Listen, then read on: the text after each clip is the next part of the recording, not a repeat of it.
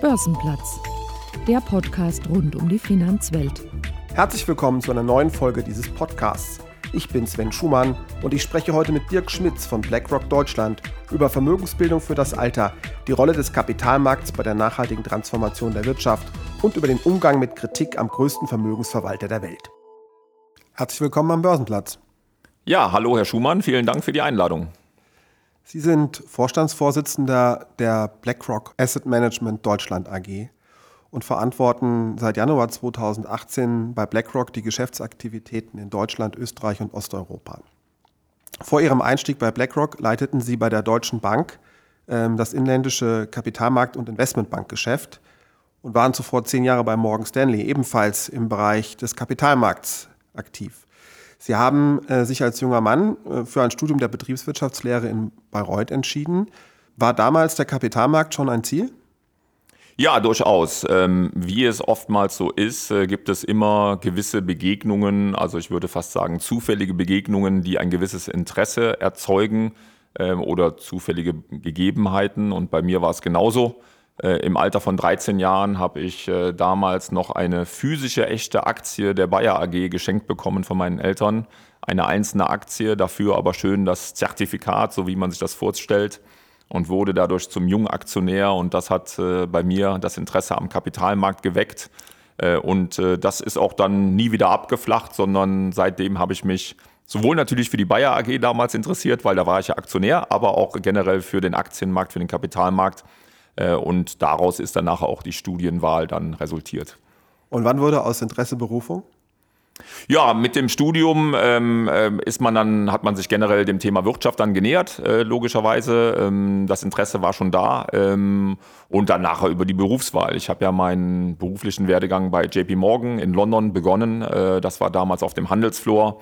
Äh, da durfte ich vorab schon ein Praktikum absolvieren und da war dann endgültig das Feuer entfacht und, äh, und die Leidenschaft und die Liebe für Kapitalmarktthemen waren dann da und dann war auch klar, dass ich da gerne in dem Bereich arbeiten möchte mit der Corona-Pandemie und dem damit verbundenen Lockdown ging es für uns alle erstmal ins Homeoffice. Ich denke auch bei Ihnen. Wie war das? Gab es da Kompatibilitätsprobleme mit der Familie? Eigentlich nicht. Ähm, also es ist so, dass ich generell immer versuche, trotz aller Arbeitsbelastung eine relativ gesunde Balance hinzubekommen zwischen der Arbeit und zwischen der Familie. Also auch in normalen Zeiten bin ich hoffentlich äh, kein Fremdkörper zu Hause, ja, oder jemand, der nur alle zwei Wochen mal kurz als Gast zu Hause ist, sondern versuche schon auch ähm, äh, sinnvolle und gute Zeit mit der Familie zu verbringen äh, so dass dann die Homeoffice-Zeit ähm, nicht ähm, auf, einmal dann so schwierig war über Nacht. Ähm, äh, das ging ganz gut, ähm, aber natürlich die Zeit zu Hause und äh, auch die Zeit der Schulschließungen, die Corona-Zeit generell war natürlich auch eine extra Belastung für uns zu Hause. Das ist ganz klar. Wie sind Sie denn bei BlackRock insgesamt mit der Situation umgegangen? Also bei BlackRock gab es für uns zwei Maxime, ähm, als es losging. Und das war ja ungefähr Mitte März letzten Jahres, äh, dass es klar wurde, dass die Pandemie äh, wirklich uns alle stark beeinflussen würde. Äh, es gab zwei Maxime, zwei Leitsätze für uns. Ähm, und das war zum einen die Gesundheit und das Wohlergehen unserer Mitarbeiter. Und das war natürlich zum anderen die treuhänderische Verantwortung für die Vermögen unserer Kunden, die wir verwalten dürfen. Äh, von den beiden Leitsätzen haben wir unser Handeln bestimmen lassen. Äh, bezüglich der Mitarbeiter war es dann relativ klar, dass wir sehr, sehr schnell global alle Mitarbeiter ins Homeoffice schicken. Äh, in Asien ist das vielleicht ein paar Wochen früher noch passiert, aber in äh, Amerika und Europa ist es wirklich mehr oder weniger an einem Wochenende, das war so Ende März letzten Jahres, über Nacht mehr oder weniger passiert, dass wir gesagt haben, ab Montag sind alle von zu Hause aktiv. Davon haben wir nur sehr, sehr wenige Mitarbeiter ausgenommen. Vielleicht ungefähr zwei Prozent der globalen Mitarbeiter waren da noch im Büro, weil es nicht anders ging, aber 98 Prozent waren wirklich zu Hause. Aber gleichzeitig mussten wir natürlich sicherstellen, ähm, dass wir auch äh, unserer treuhänderischen Verantwortung nachkommen und dass wir natürlich die Vermögen äh, unserer Kunden bestmöglich verwalten. Und Sie erinnern sich an die Marktverwerfungen, gerade so im März, April letzten Jahres. Äh, das war natürlich ein Spagat. Ähm, dafür gab es keinen Notfallplan. Das hat niemand jemals vorher als Szenario aufgestellt, weil denjenigen hätte man für verrückt erklärt. Nach dem Motto, schicke bitte all deine Mitarbeiter nach Hause und erlebe eine der größten Kapitalmarktkrisen. Ähm, aber im Nachhinein muss ich sagen, äh, dank einer fantastischen Teamleistung und vielleicht auch ein bisschen Glück äh, haben wir das sehr, sehr gut hinbekommen. Äh, letztendlich die Märkte, es war zwar eine tiefe Krise, aber nach zwei, drei Wochen ging es ja auch schon wieder besser. Äh, die Technologie zu Hause im Homeoffice hat funktioniert. Ähm, wir haben alles gut äh, bewerkstelligt und von daher sind wir sehr, sehr froh, wie das alles geklappt hat. Der Geschäftsentwicklung des weltweit größten Asset Managers BlackRock hat die Pandemie nicht wirklich geschadet. Ähm, jedenfalls konnte man im April in der Zeitung lesen, dass das weltweit verwaltete Vermögen erstmals die Marke von 9 Billionen Dollar überschritten hat. Das ist eine Zahl mit zwölf Nullen. Was ist das Geheimnis hinter dem Erfolg von BlackRock? Oder anders gefragt, wie sieht Ihr Geschäftsmodell aus? Ja, wir sind vor etwas über 30 Jahren in New York gegründet worden als ganz normale Investmentfondsgesellschaft. Äh, damals waren wir aktiv mit ähm, aktiven Fonds im Anleihenbereich in, innerhalb der USA. Äh, das war un, unser Anfang.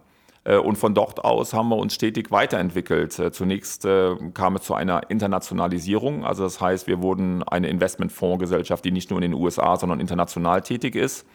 Dann eine sehr, sehr wichtige strategische Akquisition, die wir gemacht haben, hat sich im Jahr 2009 vollzogen. Dort haben wir unser Indexgeschäft oder besser bekannt als ETF-Geschäft unter der Marke iShares sehr, sehr stark gestärkt.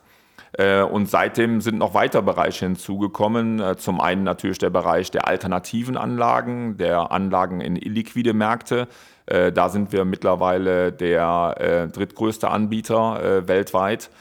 Und der Bereich Technologie. Ähm, was wir machen, ist, dass wir unser eigenes Computersystem, das heißt Aladdin, auch Drittkunden anbieten, also so auch anderen Asset Managern, Versicherern, Corporates und auch vielen anderen Kunden unsere Technologie auch anbieten, sodass sie auch davon profitieren können.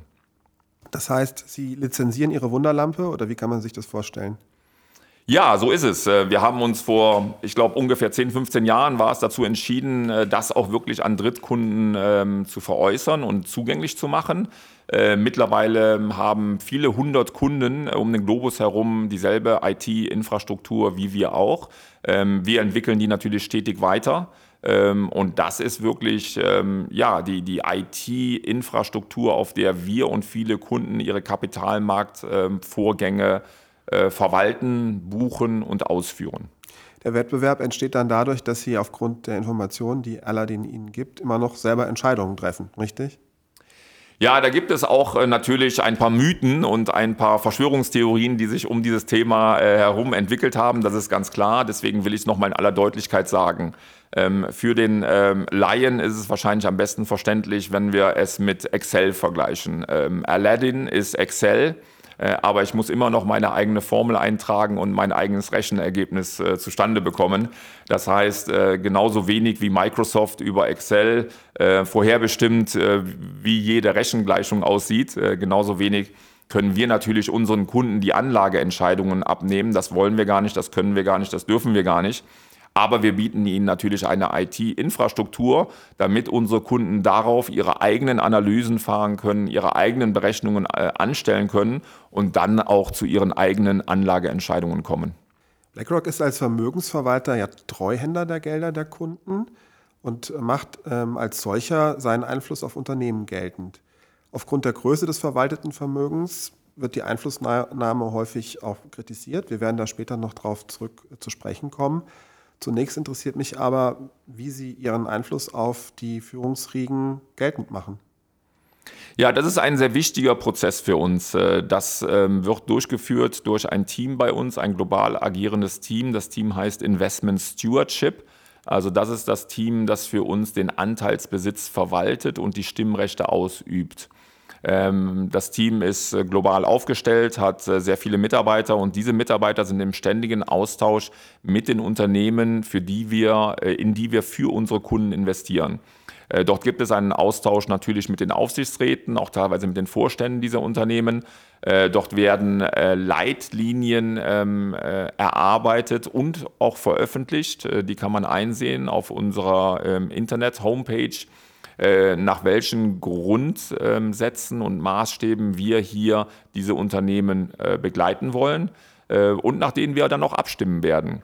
Wir sind ähm, ein nicht unerheblicher Aktionär, wir sind aber immer Minderheitsaktionär, also von daher gibt es nichts, was wir alleine bestimmen können. Ähm, aber wir werden natürlich unsere Stimmrechte im Rahmen unserer treuhänderischen Verantwortung für unsere Kunden ausüben äh, und da ähm, mitwirken, dass das Unternehmen langfristig erfolgreich ist. Und dann gibt es da noch diese berühmten Briefe, die Ihr CEO und Gründer Larry Fink jährlich an die Spitzen der Unternehmen sendet, in die sie investiert sind. Hm, der Klimawandel spielt in den letzten beiden Jahren darin eine sehr große Rolle. Das Thema ist unbestritten wichtig, aber warum stellt BlackRock dies so in den Vordergrund? Ja, auch da muss man vielleicht mal drauf schauen, äh, wodurch diese Briefe entstanden sind. Also warum ist Larry Fink auf einmal auf die Idee gekommen, diesen Brief zu schreiben? Und letztendlich ist die Motivation, der Beweggrund, ist äh, die treuhänderische Verantwortung für die Gelder unserer Kunden. Zwei Drittel der Gelder, die wir verwalten, dienen der Altersvorsorge. Deswegen müssen wir sicherstellen, dass die Unternehmen, in die wir investieren, dass die langfristig erfolgreich sind und hoffentlich im Wert steigern sich steigern. Äh, nur wenn das geschieht, äh, dann können wir natürlich auch Vermögen für unsere Kunden aufbauen. Äh, und da wollen wir mithelfen, damit diese Unternehmen langfristig erfolgreich sind. Und aus dieser Idee heraus ist dieser Brief entstanden, der einmal jährlich von unserem Vorstandsvorsitzenden an alle Unternehmen geschickt wird, in die wir investieren.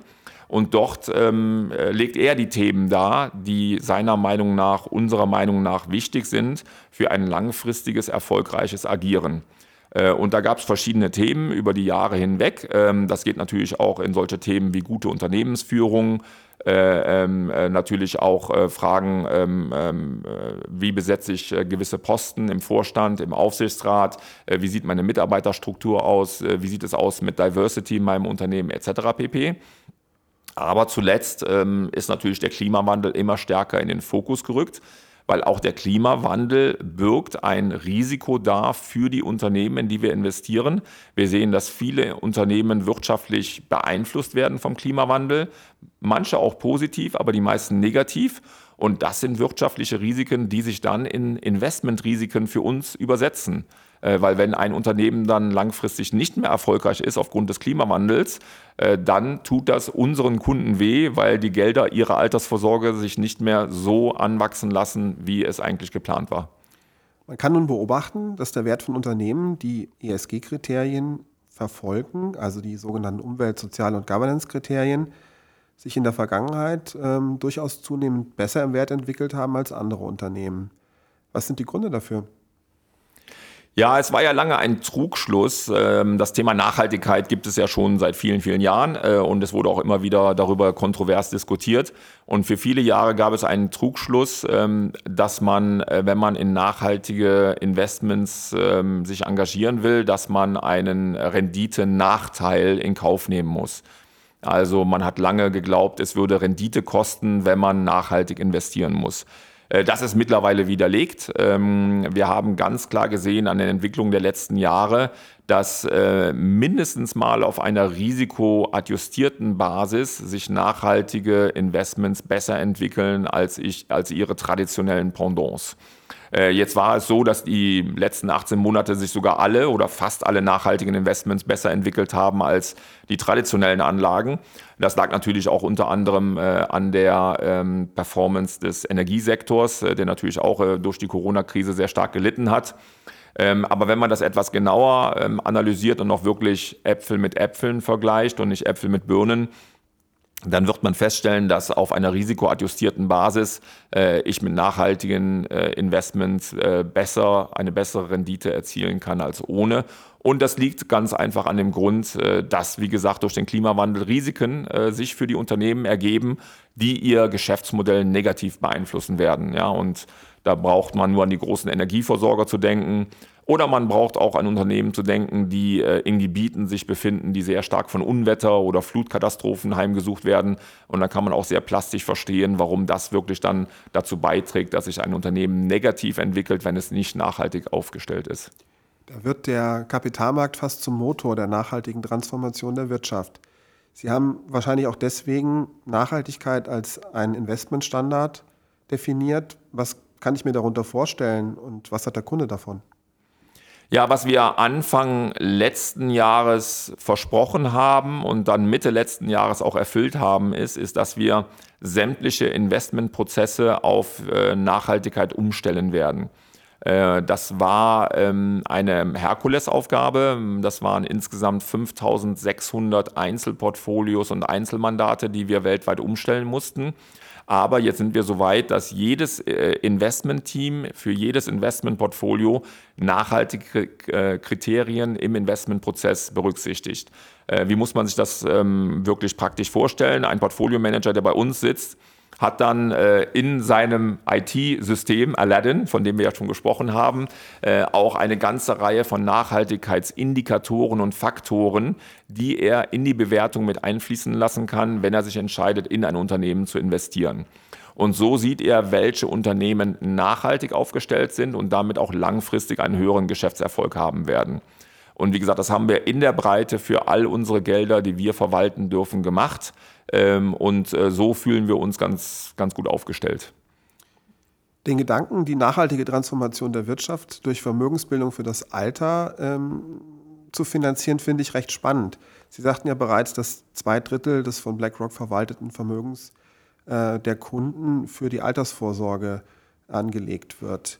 Man liest nun häufiger auch, dass in Deutschland mehr Menschen am Kapitalmarkt anlegen. Können Sie diesen Trend bestätigen?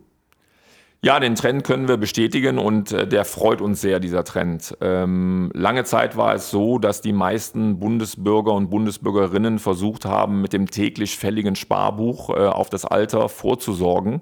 Und das ist natürlich eine äh, Inkongruenz, die ähm, sehr schwierig ist. Ja.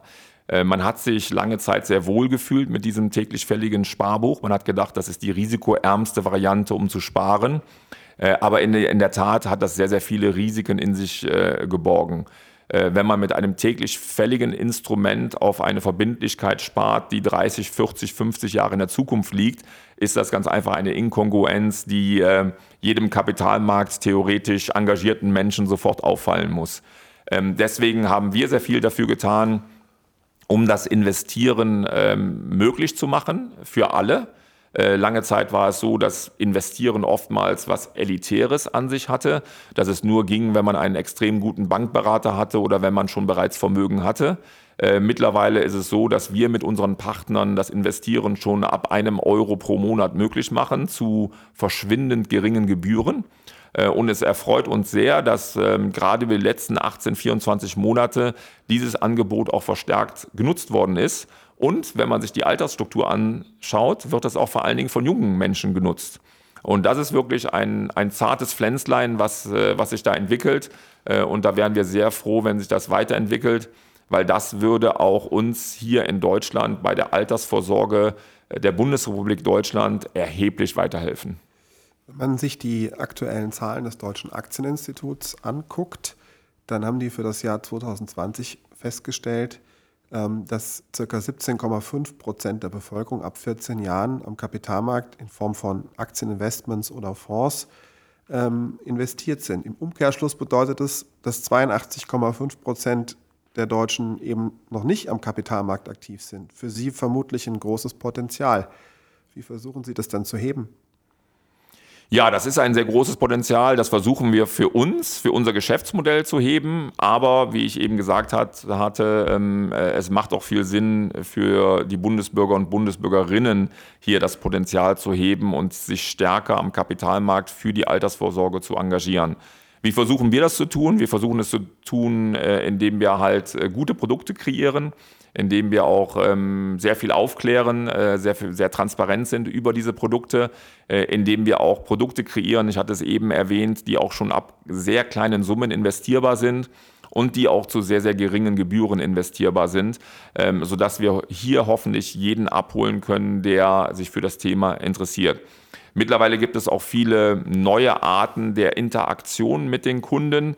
Äh, es muss nicht mehr der typische Filialbesuch sein, sondern man kann auch digital äh, und über viele andere Medien mittlerweile Bankgeschäfte tätigen. Und da sehen wir, dass das gerade bei jungen Kunden sehr gut ankommt und äh, da hoffen wir, dass viele noch auf diesen Zug aufspringen werden. Nun haben wir über die Rolle von BlackRock bei der nachhaltigen Transformation der Wirtschaft gesprochen und über die Altersvorsorge, wo sie eine große Rolle spielen und noch mehr spielen könnten. Ähm, dennoch gibt es Kritik äh, an BlackRock. Ähm, der Geschäftsführer der Organisation Finanzwende und frühere finanzpolitische Sprecher der Bundestagsfraktion von Bündnis 90 Die Grünen, Gerhard Schick, fordert sogar die Zerschlagung von BlackRock, um den Einfluss zu begrenzen. Äh, bei der Kritik an der Marktmacht von BlackRock ist er nicht alleine. Äh, weitere Kritiker schließen dabei auch ihre Wettbewerber wie beispielsweise Vanguard mit ein. Was setzen Sie der Kritik entgegen? Ja, wir nehmen diese Kritik sehr ernst und beschäftigen uns natürlich damit, ähm, weil ähm, was wir wollen und was wir natürlich brauchen, ist eine funktionierende Marktwirtschaft. Äh, eine Marktwirtschaft kann nicht funktionieren, wenn Marktmacht da ist oder wenn Machtmissbrauch da ist. Ähm, von daher setzen wir uns natürlich mit diesem Thema auseinander. Ich glaube, das Problem an diesem Thema ist, ist, dass auch hier teilweise Äpfel mit Birnen verglichen werden. Ähm, das äh, Vermögen, was wir global verwalten dürfen, äh, wird oftmals mit deutschen Kennzahlen verglichen. Ähm, also das heißt, man nimmt ein globales Vermögen, was BlackRock verwaltet, und vergleicht es zum Beispiel mit dem deutschen Bruttosozialprodukt. Und das sind natürlich Äpfel und Birnen. Äh, zum Zweiten ist es so, dass wir über sehr große Zahlen reden, das ist unbestritten und dass diese Zahlen auch schwer vermittelbar sind, ähm, ist natürlich auch ganz klar. Ähm, aber ähm, ich denke, wenn wir über Marktmissbrauch und Marktmacht reden, dann müssen wir uns über die Konzentration eines Marktes unterhalten. Und hier ist es so, und äh, dieses Argument wird leider äh, etwas zu wenig beleuchtet, dass der äh, Markt der Investmentfondsgesellschaften global extrem fragmentiert und extrem zersplittert ist. Ähm, Sie hatten das Vermögen angesprochen, das wir verwalten dürfen für unsere Kunden. Das hört sich nach sehr, sehr viel an, ist auch sehr, sehr viel. Aber äh, BlackRock hat global einen Marktanteil von ungefähr 8 Prozent. Äh, und wenn Sie unsere größten Mitwettbewerber mit äh, einbeziehen, Sie hatten ja auch ein paar Namen genannt, dann ist es so, dass äh, die fünf größten Investmentfondsgesellschaften global einen Marktanteil von etwas über 20 Prozent haben. Äh, das heißt, wir sind weit, weit entfernt von Marktstrukturen, die wir alle im täglichen Leben kennen. Wenn Sie sich überlegen, wie viele Anbieter Sie kennen, wenn Sie ein Mobiltelefon kaufen wollen oder einen Telefonvertrag abschließen wollen oder wenn Sie von Frankfurt nach Madrid fliegen wollen, äh, da können Sie meistens zwei, drei, maximal vier Anbieter nennen. Äh, bei den Investmentfondsgesellschaften ist es so, dass jeder eigentlich 20 Fondsgesellschaften nennen kann und dass, wie gesagt, auch der Anteil der größten Gesellschaften noch sehr, sehr klein ist am Gesamtmarkt. Und von daher denken wir, dass hier keine Marktmacht äh, vorhanden ist, äh, dass der Markt sehr, sehr fragmentiert ist und dass von daher auch ähm, diese Vorwürfe und diese Kritik ins Leere läuft.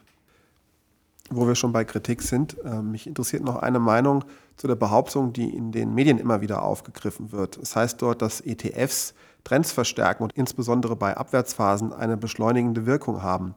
Haben Sie das mal analysiert? Ja, natürlich, das haben wir analysiert, äh, weil das natürlich extrem wichtig ist für uns. Ähm, also wir ähm, haben hier ein Produkt, was wir unseren Kunden offerieren äh, und da müssen wir uns natürlich auch mit den eventuellen negativen Konsequenzen oder mit den Kritikpunkten dieser Produkte auseinandersetzen. Von daher haben wir das analysiert, aber es gibt auch sehr, sehr viele unabhängige Analysen genau über diese Fragestellungen. Äh, zum Beispiel haben einige Zentralbanken und auch einige Regulationsbehörden, äh, sowohl in Europa als auch in den USA, äh, sich dieses Thema angeschaut.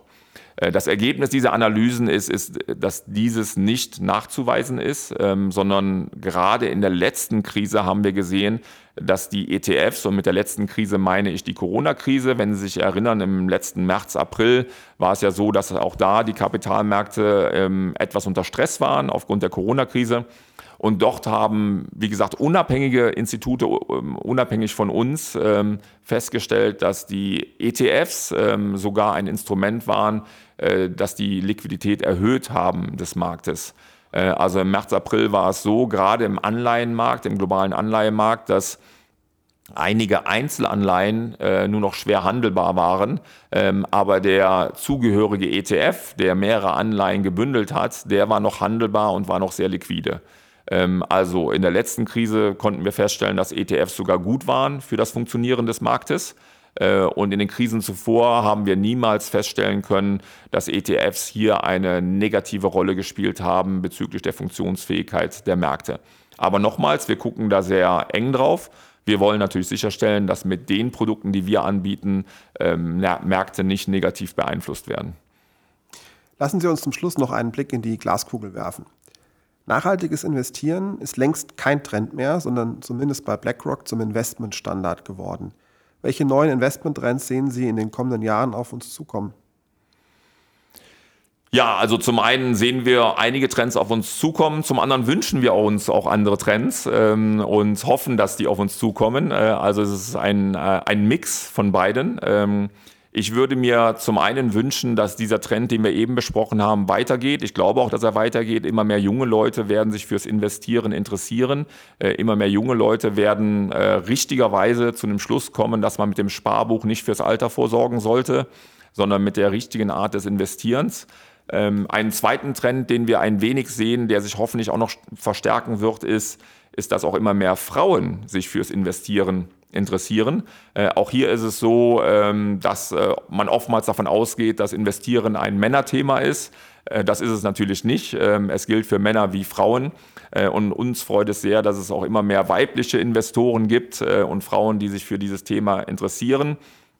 Gerade bei den Frauen und gerade bei den jüngeren Investoren ist es so, dass Nachhaltigkeit ein Muss ist. Ja, hier sehen wir eine noch stärkere Begeisterung für das Thema Nachhaltigkeit, als es bei den Männern der Fall ist. Das muss man wirklich so auch konstatieren. Ähm, von daher bleibt Nachhaltigkeit absolut ein Trend. Ähm, und zusätzlich ist es so, dass wir, glaube ich, ähm, auch wenn jetzt natürlich im Moment die Inflationserwartungen etwas steigen, gehen wir davon aus, dass die Niedrigzinsphase, in der wir gerade sind, uns noch viele, viele Jahre begleiten wird. Äh, und das bedeutet, dass nach äh, Alternativen gesucht wird zur traditionellen Anlage. Äh, und die findet man natürlich zum einen im Aktienbereich. Das heißt, die Aktienmärkte werden weiterhin ähm, ein sehr, sehr gutes Feld sein zum Investieren. Und zum anderen natürlich auch in etwas illiquideren Formen der Anlage, das heißt in den alternativen Anlagen, wie man es so schön nennt. Ähm, da sind so Anlageklassen wie Private Equity oder Private Credit oder Infrastrukturanlagen, die sehr gut rentieren, die sehr gefragt sind bei Investoren und die gleichzeitig natürlich auch helfen, Infrastrukturinvestitionen in Deutschland hier zu stemmen. Ähm, und da erinnere ich natürlich ähm, an die Investitionen, die wir brauchen, um den Klimawandel zu beschränken. Da erinnere ich an Investitionen, die wir brauchen für Telekommunikationsnetze etc. Ähm, und das wird oftmals durch Investitionsmittel gestemmt, die im Private Equity oder Private Debt Markt generiert werden. Also das sind alternative Anlagen, die gebraucht werden und die auch von Investoren sehr stark nachgefragt werden. Ähm, ja, das sind so die Trends, die wir erwarten und die wir kommen sehen für die nächsten Jahre. Vielen Dank für den Ausblick. Herzlichen Dank für das Gespräch. Ich danke Ihnen, Herr Schumann. Es hat viel Spaß gemacht. Börsenplatz, ein Podcast der Gruppe Deutsche Börse.